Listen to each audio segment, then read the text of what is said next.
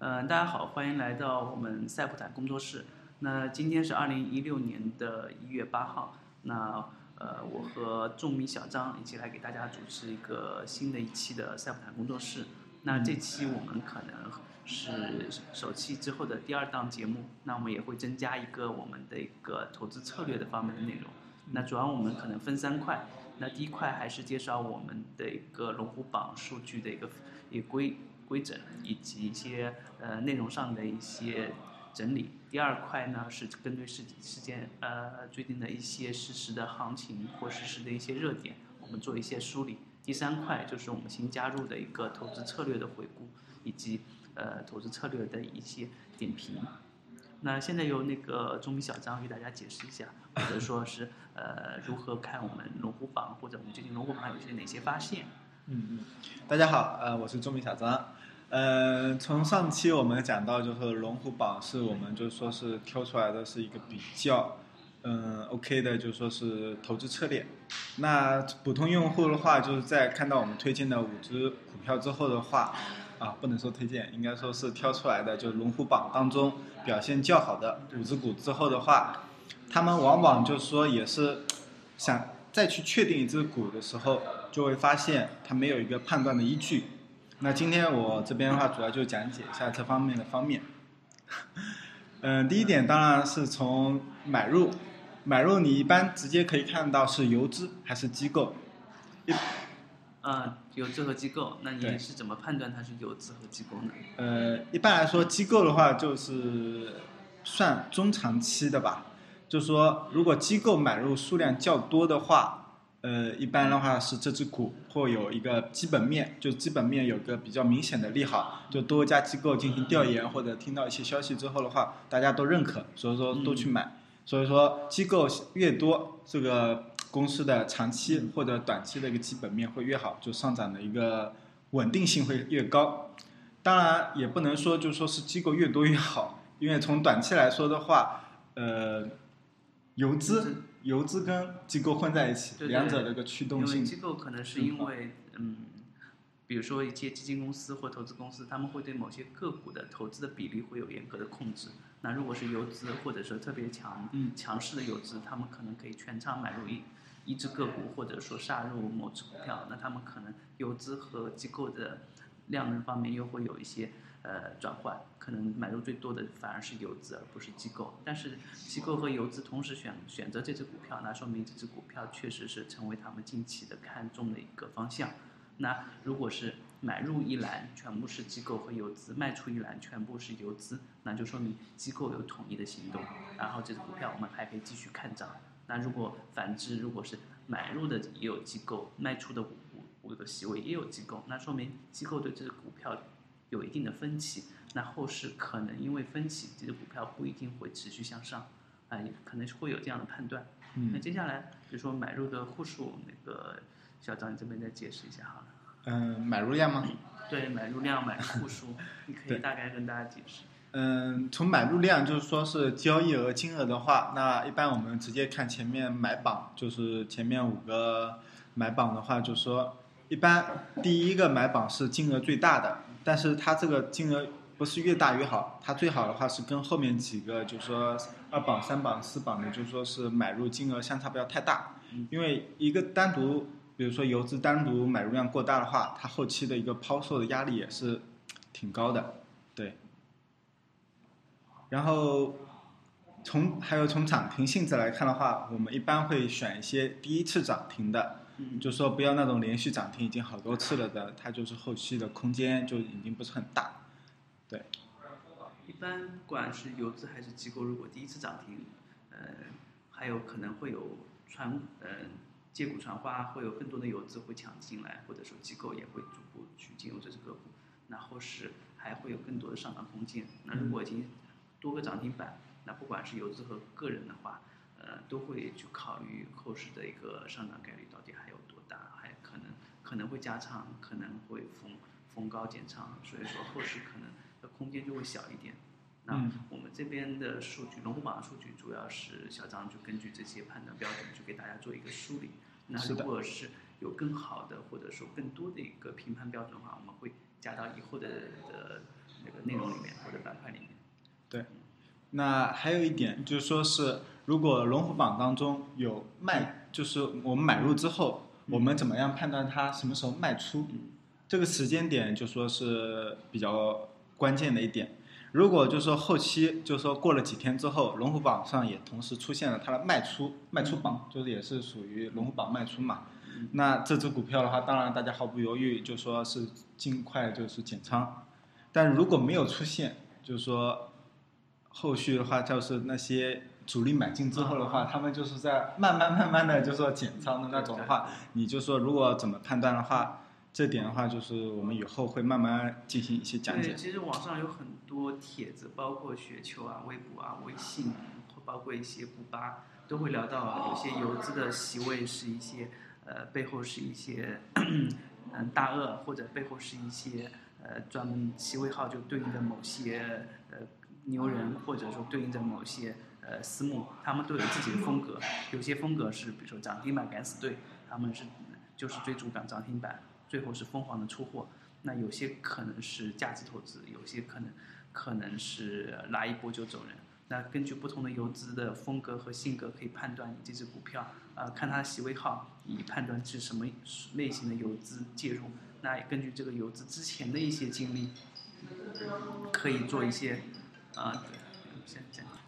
那刚才 MJ 麦麦克的话给我们讲一些这些的话，如果之后怎么判断这个就是游资它是属于日游的，还是属属于那种长期持有的那种的话，那也是需要你长期的，就是说观察龙虎榜，然后进行一些揣摩之后学习到的经验。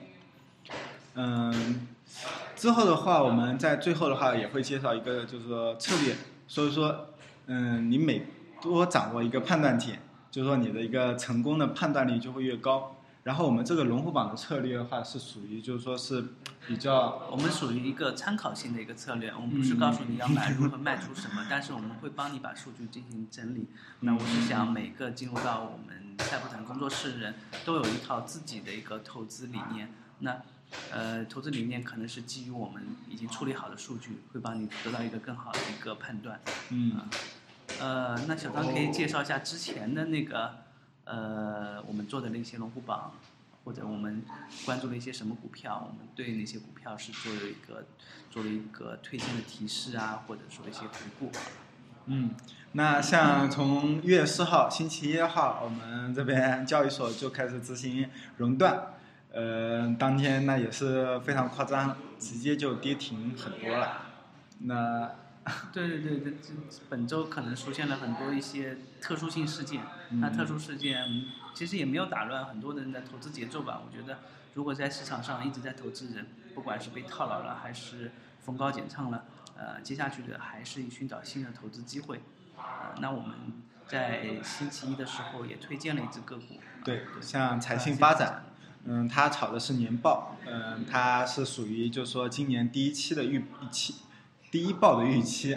然后龙虎榜这边也是显示是庆春哥做多，这也是一个比较著名的游资。那直接就是早盘直接封死，所以说我们在后续的话就说是当天推荐了它，之后几天表现也不错。然后月五号的话，就说是一月五号的话，就说是开始军军工股表现不错，但是就说是怎么说呢？军工股爆发了一段时间之后，后续也不太行。整体来说的话，你这这这周的话就是煤炭，然后钢铁，就是说还有高送转股，还有次新股的话，是整体就是说一直表现的比较强势的。对呃，钢铁、煤炭吧，最近可能是有一些政策方面的原因，或者国家的一些关注，成为了现在的热点。那其实，呃，我关注了市场上现在的热点，其实还有很多，比如说长江经济带的规划，嗯，比如说，呃，一些科技技术奖励大会的召开，以及汽车反垄断的启动，都涉及到了一些个股。但是现在显然最热门的还是那个煤炭、钢铁。那能不能持续？那我觉得是表示怀疑，因为都是产能过剩的行业，未来的发展是一个是兼并重组，一个是呃一些一些一些合并吧，一些淘汰一些落后产能，可能是它的大方向。那能体现在个股上面的，那就是一个重组，或者说是一个概念嘛。嗯，短期的补涨一个这样的观点。然后的话，今天，今天的话，我看了一下，这边除了除了煤炭、钢铁啊，哈，黄金股，嗯，对，黄金股漏掉了，黄金股的话涨势也不错，对，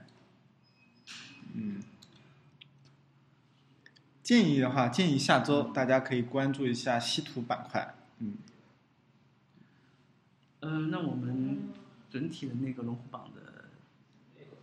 榜投资的一些数据你有吗？要不要公布一下？嗯，就直接的一个买卖还是？呃，对我们，我们有龙对，我们对龙虎榜会有一个龙虎榜的操作日志，那会把我们做的龙虎榜，呃，作为一个模拟的交易进行一个呃业绩的回顾。大概我们的财新发展，嗯，是盈利百分之四左右。那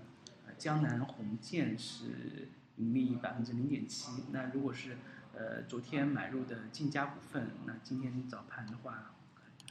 嗯，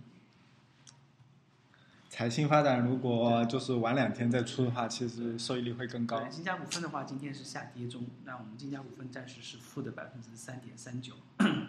那根据这套，我觉得根据我们整理出的龙虎榜，会给你的投资或者说给你的短期的一个呃投资标的的判断，会有更多一个明确的参考。那那我们只是做一个帮你一个资料的收集和处理，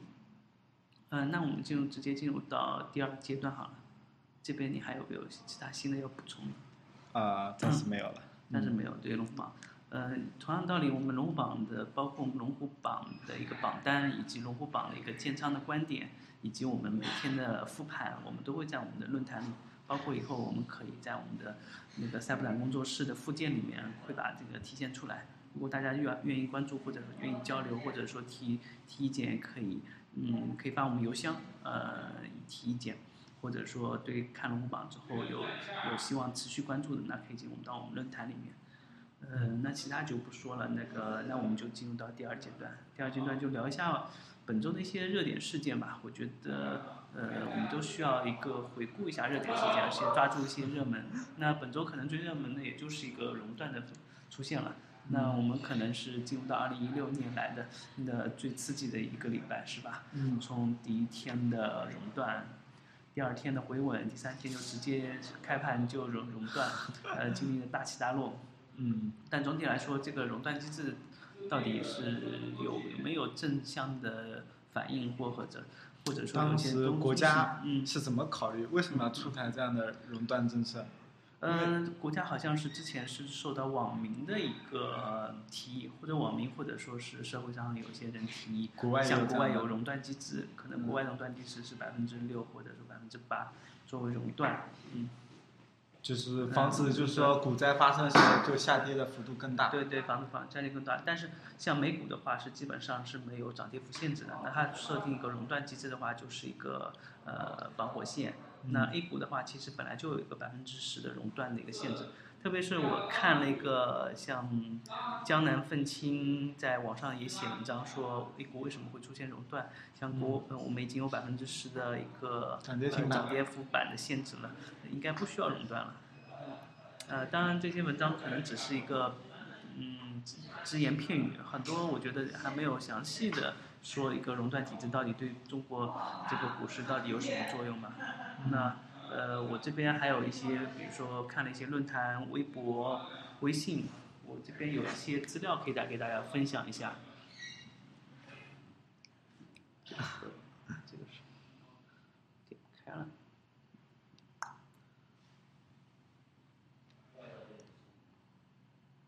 现在好像突然一下子中断了，啊，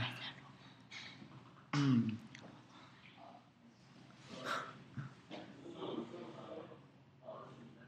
呃，比如说那个，最近最近嗯，最近看的可能比较多的，除了呃，在这里吧，好，呃，简单介绍一下，我在网上看的一篇文章，它关于 A 股的熔断机制，但是整体的文章是是有一定的，我觉得是有一定的负面的点评。首先，它解释一下美国的熔断，那美国是熔断是看标准五，呃，标普五百指数分三档，百分之七的时候暂停十五分钟，百分之十三的时候暂停十五分钟，百跌百分之二十的时候就全天停止交易。那呃。相比于美股的话，我国，嗯，今年出的第一个熔断是百分之五到百分之七，显然比美国设定的标准要低得多。那我觉得也可能是证监会出于保护中国股民的的目的出呃出的这方面的政策。但是实际上呢，我们可能可能的情况就和美美股有太大的不同。我们可能当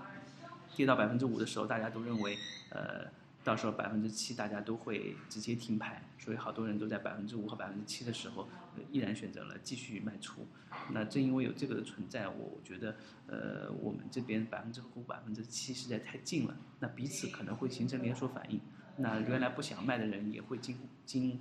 呃，也会被惊吓到，或者说会惊慌中出货，那导致会第二次停牌，这个就很可能会造成了我们，我们本来是想。本来是想控制那个流动性的，对流动性流失的过快，结果反而造成了流动性的增加，使让更多的股票的呃股票流卖出进入卖出卖出，然后突然间就又出现了停牌，让接接下去，比如说想补仓的或者说是想拉升股价的人，反而是没有了操作空间。嗯，所以说我觉得这件这个事情本身来说是没有什么问题。呃，问题就是说，你没有在任何正正确的时间、正确地点去试验一下，你这个熔断机制到底会产生怎么样的负面反应？因为每个国家、每个地区人的情绪、环境，包括资产都不一样。嗯，这就造成我们现在觉得所有人都一面倒认为熔断机制是要改革。那现在国家就出现了一个暂时性的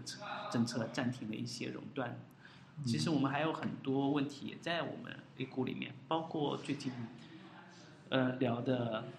比如说这个限售股解禁。现在其实熔断之前我们就有一个利空，就是到一月八号的时候，限售股要解禁。以前百分之五以上的股东是不能卖股票，那现在百分之五以上的股东，呃可以卖股票了。那呃会造成很。大的一部分抛盘，毕竟原始股股东，包括一些获利的股东，他们的股价和现在股价还是有一定的溢价的，他们还是能够从中获利的。那造成我们这边，嗯，很多人恐慌，或者说确实有人想在接接这个规则的出台的时候进行抛盘。那今天也是出现了一些呃规则的项的改变，证监会也出台规则，比如说呃上市公司大股东。比如说，首次卖出要十五个交易日前提前披露卖股策略；上市公司大股东在三个月内的集合竞价减持股份不得超过公司股份总数的百分之一，以及一系列的一个政策吧。但是我看了一下网上的一些点评，包括一些有心人的挖掘，其实在大宗交易和协议转让的时候并没有限制，那就是说这些新规还有很多漏洞。其实我们。在不断的有漏洞被人发现，然后在补漏洞的过程中，还是有很多大盘还有很多风险点在这边。那我我想觉得，呃，作为一个普通投资者或者作为一个入市的人来说，呃，不可能把所有的风险都考虑进去。考虑进去，我们可能做的可能是只能看到眼前或者说暂时的一些一些新闻点，做出一个自己的一个保护性的措施或者判断。那更多的时候就是像。退出熔断的时候，大家一直会都会选择卖出，这是一个最合理、最合乎人心的一个选择。那我觉得，呃，未来的可能是风险，嗯，随时都有。那风险在一定的风险承受能力之内，嗯，做一个证券的一个呃判断，这可能是更重要。包括你会有一个更好的一个投资的标的，或更好的一个投资的的方法，还会比你。你判断新闻、判断事件或者判断人性，呃，或者判断某个游资他偏爱偏爱什么股票，这样来的更靠谱一点。嗯，哎，那小张这边呢？像我小张我的话，之前的话就是以前是根据新闻，然后板块热点去选股的话，你很容易就踏空踏错，在高位点买入，然后在低位点被割肉。所以说，嗯，接下来我们就有可能，对我们工作室会更多的是，呃，我们工作室并不想推荐个股，也不想告诉大家哪个人是最厉害，或者说你跟着某个人或某个某套东西你就一定能赚钱。我们是想把所有的市场上可以拿过来的好的投资方法，或者说呃愿意连愿意学习更多投资方法的人凑在一起，我们我们找到我们真正能帮到我们的一些东西，那我们背后可能有一些策略，呃有一些数据去支撑它，因为我们我们就像一个老中医，我们要不断的有案例有经验了之后，我们我们才会逐步成长，而不是说我出来我就是一个很厉害的老中医了。呃，那大家好，那我们现在还是在那个我们赛普坦工作室。那我和小张进入到最后一个栏目，那就是跟大家分享一下我们的一个投资策略。那呃，说到聊到投资策略，可能大家有些人可能会比较陌生，嗯，有些人可能是跟着身边厉害的人做股票，那有些人可能是跟着证券公司的一些推送或者推荐在买卖股票，那有的人可能是根据自己的消息和自己的判断做股票。那每个人的方法不同，呃，那我们说的策略呢，不是说呃，不是说推荐某只股票买和卖的一个时点，我只是说我们会去帮你找到一些投资的一些总结出的经验和方法，形成了一套投资投资的一个体系和投资标准，应用在某些板块上，比如说沪深三百或中小板或者创业板，或者说。某个概念领域中是否验证它是否能成立，然后我们总结这些投资的策略，给你今后的一个投资，或者说今后很长一段时间投资中有一个很好的依据和评判标准。因为投资的东西就像科学一样，呃，需需要一个验证，或者说双盲测试，或者说各种各种比较，才能得出一个好坏。呃，单个人或者单个事，或者说一套。东西都不可能是成为永久的一个投资方法。呃，小张不知道以前有没有听说过一些投资策略，或者说一些投资方面的东西。我只听小道消息。啊，小道消息。对，小道消息可能很管用。那小道消息最方便的就是说，大家呃有其他人帮你总结出了一个呃一只股票，那你某只股票你只要选择买入，那你就可以呃一直持有，直到它盈利为止。呃，那这个是可能是有些人有，有些人没有，但是更多的时候，呃，大家寻找小道消息的时候，呃，是有一个问题，你就不知道你你这条消息到底是经过了多少人。那呃，不管不管多少人，只要是一句话经过十个人传递，到最后的内容肯定会天翻地覆，你都不知道它的原因是什么。所以，所以我们可能是我们工作室，我觉得我们的目标和方向还是。嗯，让所有人都能找到一个自己的一个理论和方法。我们只是提供一个平台，我们去分享这些概念。呃，从我们的角度，或者从我们以往的经验或者专业的角度，或者说，呃，以我们的看的一些文章的角度去解读一些东西，能帮大家带来价值。嗯，呃，那我这边其实从很多地方也了解过一些策略投资，比如说像现在的话，中国有很多策略投资的一个就是量化投资的一些私募，呃，有上海有很多，在比如说北京、上海、深圳、宁波是呃都有。那为什么呃我们也会聊到？因为我们觉得这个是未来一个大趋势。像美国的话，百分之八十的交易都可能是一个量化交易或者是一个对冲交易。当然，他们那个交易品种和他们的交易规则和我们略微不同。呃，他们更多的使用量化的话，会节省一个呃交易成本，而且会更大放大交易量。那在我们中国，为什么也会有一些量化呢？我觉得是世界是趋同的，未来的品种和方向、投资的渠道以及投资公司都是和国外是越来越相近、越来越相同。呃，国外，国外依旧是互联网公司，中国未来也是互联网公司。国外是有做空，中国未来也是有做空的工具。那未来，未来可能是呃量化或者说一个策略会更符合一个人的作为一个投资的一个判断。那，呃，其实投资我就说到投资的具体的一个策略的话，可以给大家解释一下，有很多方面关于投资量化的。一个是基本面方面的，第二个是套利方面的，第三，比如说事件驱动、技术分析，呃，最后可能还有一些模型。那我们公司的话，我觉得呃套利方面现在暂时不适合于 A 股，因为套利的话需要用到一个对冲或者说一个做空的概念。呃，如果是这样的话，A 股暂时来说不太适合。呃，那如果是散户的话，如果是做比如说事件驱动，那还有一个问题就是你不可能有第一手数据把最新的一个呃比如说盈利的增长啊、事件的预期啊、各种新闻收集到这你这边来做一个大数据的分析，那就个人也做不到。那其实对大家最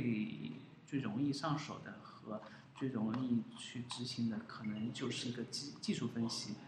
或者说是一个基本面的分析。你可以从简单的几个指标里面去找到一个投资的一个方法。呃，这次我们讲一个，我自己挑了一个吧，挑了一个，嗯，我把它取名为“大黄蜂”的一个投资策略。大黄蜂投资，之前刚刚也给那个小张展示过。呃，大黄蜂投资策略其实很简单，我挑了一个几个数据，有代表性的数据。呃，第一个数据就是它的选择的买入点，那么选择买入点是是创三十日的新高，选择买入。那这个最简单，就是说，嗯，你们可以用均线来表示，MA 三十均线，只要超过三十日的均线，那么就是这只股票的买入点。嗯。呃，那，嗯，你要说什么？呃，二十可以吗？呃，对，我是，呃，好多人是均线有不同嘛，有五日、十日、二十、三十，或者说更长的均线。呃，其他的日子我都选过了，其实我觉得最好用的可能。落在现在暂时落在三十，然后嗯不排除以后可以用对对用更多的数据试，比如说你用五日，呃或者是二十日，那有些可能太短的话，这个呃策略的波动性会很大，你会出现很多一会儿很高或一会儿很低的一个数值，就不适合。那如果你用的太长，那你可能买入的周期会很短，你很难选择到你合适的标的，比如说超过六十日或者说两百五十日均线的个股，那可能很少。也不能建仓，嗯嗯，呃，那接下去就是一个卖出点，卖出点也很好选，我们选了一个从最高点下跌百分之十七就卖出。那如果是呃买入之后卖出之后这个钱怎么处理？那这个如果你是全仓买入买入，然后从最高点下跌之后卖出之后，那个呃多余的钱又再去买入下一次的最高点，直到把你钱全部用完为止。那我测试了一下，首先说我们这个投资策略的那个呃方向，我们这个可能是作为一个短线突破的一个策略，就比如说超过你三十日均线，我们认定你这个股票是一个短线短期突破。那我们要抓住这次突破的话，我们给你有百分之十七，从最高点有百分之十七的回撤。那我们只要在这个回撤内，我们就会一直守在这只股票内。那我们就作为一个。呃，短期突破的一个抓取的一个策略，那看上去是很简单，也没有什么特别的，嗯，有什么特别的设定，比如说只有这两个指标。那我们实际上的操作，我们测了一个按照年份和沪深三百的所有的股票进行进行一个测试。嗯，应该说，呃，我先把最好的一个测试测试结果和大家说一下吧。嗯，它根据年份有关。对对对，呃，其实也不是最好的一个，其实就是说，嗯，我们其实应该不是说最好的一个，就是按照正常的话，我是从二零一二年一月份开始测试，一直测试到今天二零一六年一月份，那整体的年化收益率是百分之二十九，那呃，实际最终的策略的收益是百分之两百，呃，接近接近两百，接近于基准。基准的一个五倍，那最高点的时候是在一五年的六月份，接近基准的一个四倍，接近基准的四倍，接近基准的四倍，那可以说这个策略完全跑赢了大盘，而且还有一点，它的回撤呃在百分之五十左右，那它经历了可能二零一五年的一个大幅下跌，呃，同时换手率不是很高，只有百分之十二的换手率。那这个策略是相当可观了，就是说你在二零一二年的时候按照我们这个策略进行买卖，其实你到今天的话已经有三倍或者三倍以上的一个收收益，比你做任何投资定存或者说任何呃形式的一个买卖股票可能会厉害的多。呃，那这个只是一个呃我们那个历史回测啊，但是实际上我们这个策略是有一些问题的，这个问题可能出在我们的目标的选择上。如果我把这个时间点变化的话，就会会有很大的差别。那我之后又做了一个新的一个时间段的选择，我把时间段设定为 二零一五年的七月份，七月二十八号开始到现在。那呃，为什么选择二零一五年七月八二十八号？那基本上是 A 股开始出现大跌的时候。我再试验一下我们这个策略，如果在大跌的时候会出现这样的一个情况，呃，结果很明显，我们的策略结果是比大盘。或者说比基基准策略还多跌了百分之，呃将近一倍吧，跌了百分之四十到今天，那就说明我们这个策略其实只能抓取一个向上突破的一个时间段的一个股票。那像现在比如说出现大跌行情的话，反而会比呃现在这个对跌的更适合，跌的更多。呃，而且这个验证我不仅从